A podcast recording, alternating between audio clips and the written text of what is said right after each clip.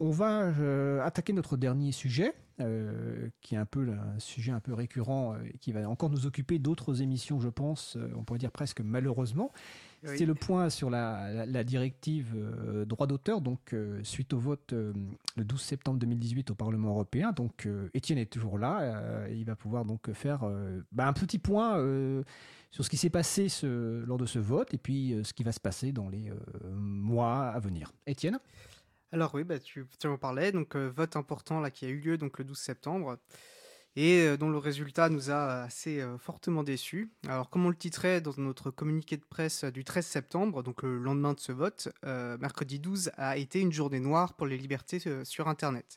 les parlementaires européens ont adopté la proposition de directive à 438 voix contre 226, donc quand même avec une majorité très large, et dans le texte qu'ils ont adopté, euh, ils ont adopté la généralisation du filtrage automatisé de l'article 13, dont on vous a déjà euh, largement parlé euh, dans nos précédentes émissions. Alors plus concrètement, ils ont voté la version de l'article 13 du rapporteur Axel Voss, qui, si vous vous en souvenez bien, donc le rapporteur à la commission jury, donc affaires légales, et le texte qui a été voté là ce mercredi 12 correspond à celle qui avait été votée en juin, et euh, qui avait été rejeté, enfin le mandat sur lequel avait été rejeté, euh, euh, le texte, pardon, excusez-moi, texte qui avait été rejeté en juillet. et ce rejet de juillet nous a conduit à ce vote du 12 septembre.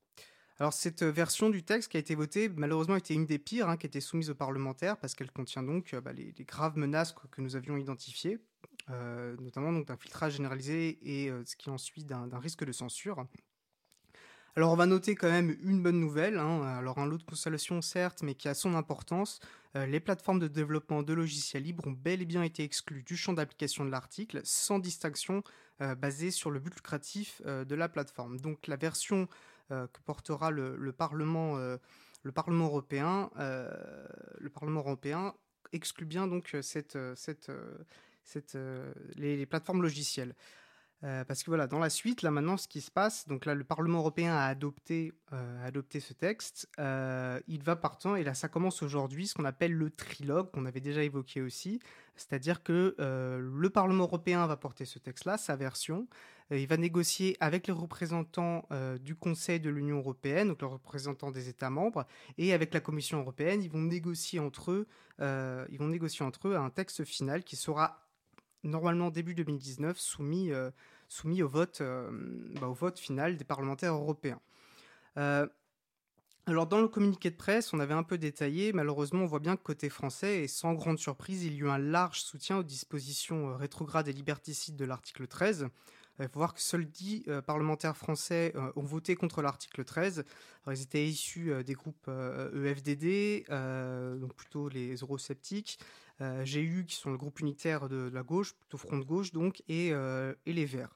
Et sur ces 10, seuls 4, eux, ont, rejeté complètement la directive, et c'est ce que voilà, nous on défendait, parce que c'était la seule manière de vraiment reprendre les débats euh, et les réflexions à zéro sur des bases plus saines, et ce sera tout l'enjeu de réussir à enfin à, faire sauter donc la directive lors du prochain vote au Parlement, afin voilà, de pouvoir mener des débats près sereins sur la question. Et on peut malheureusement constater que bah, du coup les, deux principaux groupes euh, français, hein, que sont donc le PP qui correspond près aux, les Républicains et euh, SED qui va correspondre près au PS, eux ont voté euh, intégralement en faveur de ce, de, texte. Alors c'est un coup dur, hein, mais voilà, comme je vous disais, c'est pas fini. La directive en elle-même n'a pas été votée. C'est juste une version, la version que le Parlement, sur laquelle le Parlement européen euh, bah, va négocier avec les autres euh, institutions. Alors il y a le trilogue qui a commencé. Alors c'est pas une étape, c'est une étape qui se passe beaucoup derrière des portes closes. Il y a assez peu d'espoir. Elle, a même commencé aujourd'hui, je oui, crois. Elle a commencé aujourd'hui, tout à fait. Donc nous sommes pile poil dans l'actualité euh, à la pointe. S'ils nous écoutent, on espère que. D'ailleurs, j'ai une petite question. Tu, dis que le Parlement européen va, négocier donc avec le, Conseil européen et puis la Commission, mais en fait c'est pas tout le Parlement qui va négocier. ils ont, ils ont peut-être mandaté quelqu'un pour négocier bah, en particulier. Mais a priori, ce serait, enfin, pas a priori, ce serait le rapporteur euh, Axel Voss. Ah oui, donc le fameux en faveur de tout ce qui est effectivement filtrage automatisé, etc. Voilà. Et on donne la compétence, tout le monde, qui a certains éléments à l'intérieur même du texte euh, dont il n'avait pas connaissance, ou alors il avait mal mesuré euh, les effets pervers du dit texte. Oui, c'était sur les vidéos prises ou les photos prises dans les matchs de sport par des fans, c'est ça? Bah, Pour lui, le texte, il l'avait lu rapidement. Hein. il pensait que c'était une manière de préserver peut-être les droits de diffusion des, télé des, télés, hein, et donc d'empêcher peut-être les personnes de, faire des flux non autorisés. Et bah, du coup, n'importe qui qui prendrait des photos d'un match où il se situe, qui partagerait ça sur les réseaux, en fait, se situerait dans l'illégalité. Et donc, le texte voté, sans qu'il l'a dit lui-même, il ne l'avait pas vu, il n'avait pas fait gaffe, euh, eh bien, on serait dans l'égalité en diffusant des photos sur les réseaux qu'on prendrait pendant un match de foot ou autre, ou autre sport. Donc, on voit un niveau de compétence et surtout de sérieux et, donné, euh, donné à ce texte qui, qui, est assez, assez dramatique, notamment quand on voit la mobilisation euh, qu'il y a derrière. Alors nous, euh, bon, alors c'est vrai que c'est une étape là qui est un peu compliquée. Il y a assez peu d'actions euh, directes à mener, parce que c'est vraiment derrière des portes closes. Mais on va quand même agir, euh, ne serait-ce que pour assurer l'exclusion vraiment ferme et définitive des plateformes de, développement de logiciels libres. parce que voilà, alors le Parlement européen a bien validé qu'il n'y aurait pas de critères basés sur le but lucratif. Le Conseil de l'Union européenne, lui, avait un texte, la version de ce texte-là, et identiquement pour la version de la Commission européenne, euh, contenait un critère, elle, n'excluait que les plateformes de développement de logiciels libres euh, à but non lucratif. Donc c'est une distinction qui est absurde.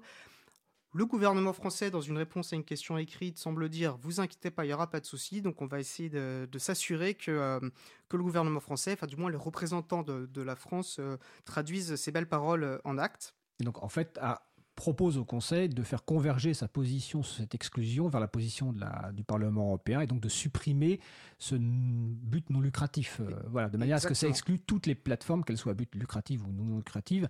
Mais c'est juste un petit patch, on pourrait dire, qui ne remet pas en cause le fait que cette directive est une absurdité et qu'il faudra de toute façon essayer de la faire rejeter lors du vote final au Parlement européen. Tout à fait. Là, c'est juste une précaution. Un cliquet, si on arrive à au moins enclencher ça pour minimiser euh, les effets de bord, mais bien sûr, il est, hors de question de se satisfaire de cette expérience. Pour ça, je parlais d'un lot de consolation qui est indispensable si jamais la directive finit par passer. Euh, donc il faut agir pour ça, pour préserver au moins cela, mais euh, hors de question de se, satisfaire. On est bien d'accord. Euh, et donc voilà, donc le texte, voilà, tu le dis, donc il y a un texte qui va sortir, qui va être le fruit euh, de ces négociations interinstitutionnelles, ce trilogue. Selon toute vraisemblance, et parce qu'il y a des votes euh, qui, qui, devraient arriver, enfin, il y a des votes, le vote des parlementaires européens qui se profile. Donc, selon toute vraisemblance, début 2019, les parlementaires vont voter pour adopter ou rejeter le texte qui va sortir de ces négociations. Euh, alors bien sûr, inutile de dire que ce sera facile, hein, les cotes ne sont pas avec nous, mais ça reste tout à fait possible de renverser la table. Et le fait que les, élections se profilent, euh, une période euh, va faire que, c'est une période où les élus euh, bah, vont se montrer particulièrement attentifs euh, à l'opinion publique. C'est assez classique donc. Et c'est à nous de profiter de la caisse de résonance que ça va nous offrir pour vraiment faire entendre nos voix, pour réaffirmer que nous refusons que soit inscrit dans la loi, dans la directive, dans la loi en général, le principe de filtrage automatisé des contenus, de ce que nous partageons, qu'ils ont beau avoir empilé des exceptions, qu'ils ont beau avoir mis des critères qui, soi-disant, euh, limiteraient l'impact euh, de la directive au seul GAFAM, mais on sait très bien, enfin ça ne suffit pas. On sait très bien qu'une fois qu'un principe est inscrit dans la loi, euh, c'est qu'une question de temps avant qu'il soit généralisé. Moi j'imagine très bien les industries culturelles revenir nous voir dix ans plus tard en disant bon, euh, très bien, l'article 13 fonctionne très bien sur YouTube, mais regardez, les vilains contrevenants, ceux qui violent le droit d'auteur, utilisent les plus petites plateformes, donc il faut régler ce trou-là, il faut étendre le dispositif c'est quelque chose d'assez classique. Moi, ça m'évoque l'allégorie de la grenouille qui se laisse doucement ébouillanter. Donc, il est hors de question que ce principe. Euh, surtout qu'ils n'attendront pas 10 ans. Hein. Et ils n'attendront sans doute pas 10 ans. Donc euh, voilà, il est toujours temps de faire du bruit. la, la, enfin, c'était un coup dur, mais euh, le combat continue. Et il faut surtout pas minimiser nos chances, nos chances de réussir à, renverser la table. Et de toute façon, voilà, nous on restera sur le créneau pour défendre la liberté informatique, pour défendre, pour défendre nos libertés en ligne. Donc, ce qu'il faut retenir, effectivement, c'est que c'est un, vote euh, négatif parce que euh, la directive est toujours là. Elle a été donc adoptée en, on va dire, en sorte de première lecture, mais que il, est encore, il sera encore possible d'agir quand ça va revenir pour le vote final, parce qu'évidemment, le texte va évoluer, donc il faut sans doute retirer quelque chose, peut-être rajouter des petits trucs et essayer de converger sur des points. Et ça sera quelques mois des échéances européennes. Il faut rappeler qu'il y a des élections européennes en, européennes en, 2019. Donc voilà, la mobilisation n'est pas terminée. Je pense qu'on aura l'occasion de reparler de ce sujet lors d'une euh, prochaine émission. Euh, je crois que sur le site euh, saveyourinternet.eu, il y a un point de la situation. Est-ce que, est que, est que le texte final, d'ailleurs, actuellement voté, enfin le texte final, le texte voté par le Parlement européen est, disponible facilement? Alors, bah, on vous a mis. Alors, facilement, il faut. C'est vrai que ça, c'est une difficulté quand on suit euh, les, affaires institutionnelles au niveau de, l'Europe. C'est. Alors, ils ont tendance à mettre leur texte un peu partout. Euh, c'est. Alors, je ne sais pas comment ça fonctionne, mais on vous a mis le lien. Euh, enfin, le lien sera disponible sur april.org. alors, manière, quand on lit ce texte, en fait, ça vous propose d'un côté la version originale, c'est celle de la Commission, et la version amendée, puisqu'en réalité c'est ça, du Parlement européen. Et vous pouvez voir, ça permet déjà de voir une évolution. Euh, alors la manière de le lire aussi, donc vous avez euh, une directive européenne commence d'abord par une liste de considérants, donc ça montre un peu l'intention du législateur euh, en faisant sa loi. Ça a son importance, notamment pour les interprétations des juges, si jamais quand elles pourront avoir lieu et suivi ensuite des articles, donc le dur, on va dire le, dur du sujet. L'article 13, donc étant celui qui nous pose, enfin qui, sans même si le mot n'est pas écrit dedans, qui pose très clairement le principe d'un filtrage, en, en, rendant responsable en fait euh, des acteurs, on peut les appeler hébergeurs, plateformes, services, de, appelez-le comme on veut, mais qui veulent les rendre responsables de contenus dont ils n'ont pas vocation à avoir connaissance, donc ce qui pousse à un filtrage, qui pousse à une surveillance de ce qu'on met en ligne. Et l'article 2, lui, contient euh, donc l'exception euh, pour les plateformes de développement de, logiciels libres. Donc voilà, le lien sera sur le site.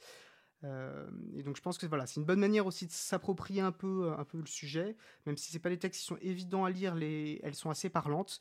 Euh, et, voilà, donc il sera temps, euh, début 2019, de se rappeler, euh, de, prendre contact avec nos parlementaires, de leur dire, voilà, ben, écoutez ce qu'on a à dire, de montrer qu'il y a une mobilisation, de faire du bruit, de leur faire peut-être peur par rapport aux élections à venir sur le fait qu'il y a une mobilisation citoyenne réelle et, engagée sur, sur ces questions. Bah écoute, merci Étienne. Donc, de toute façon, on reparlera de ce sujet bientôt.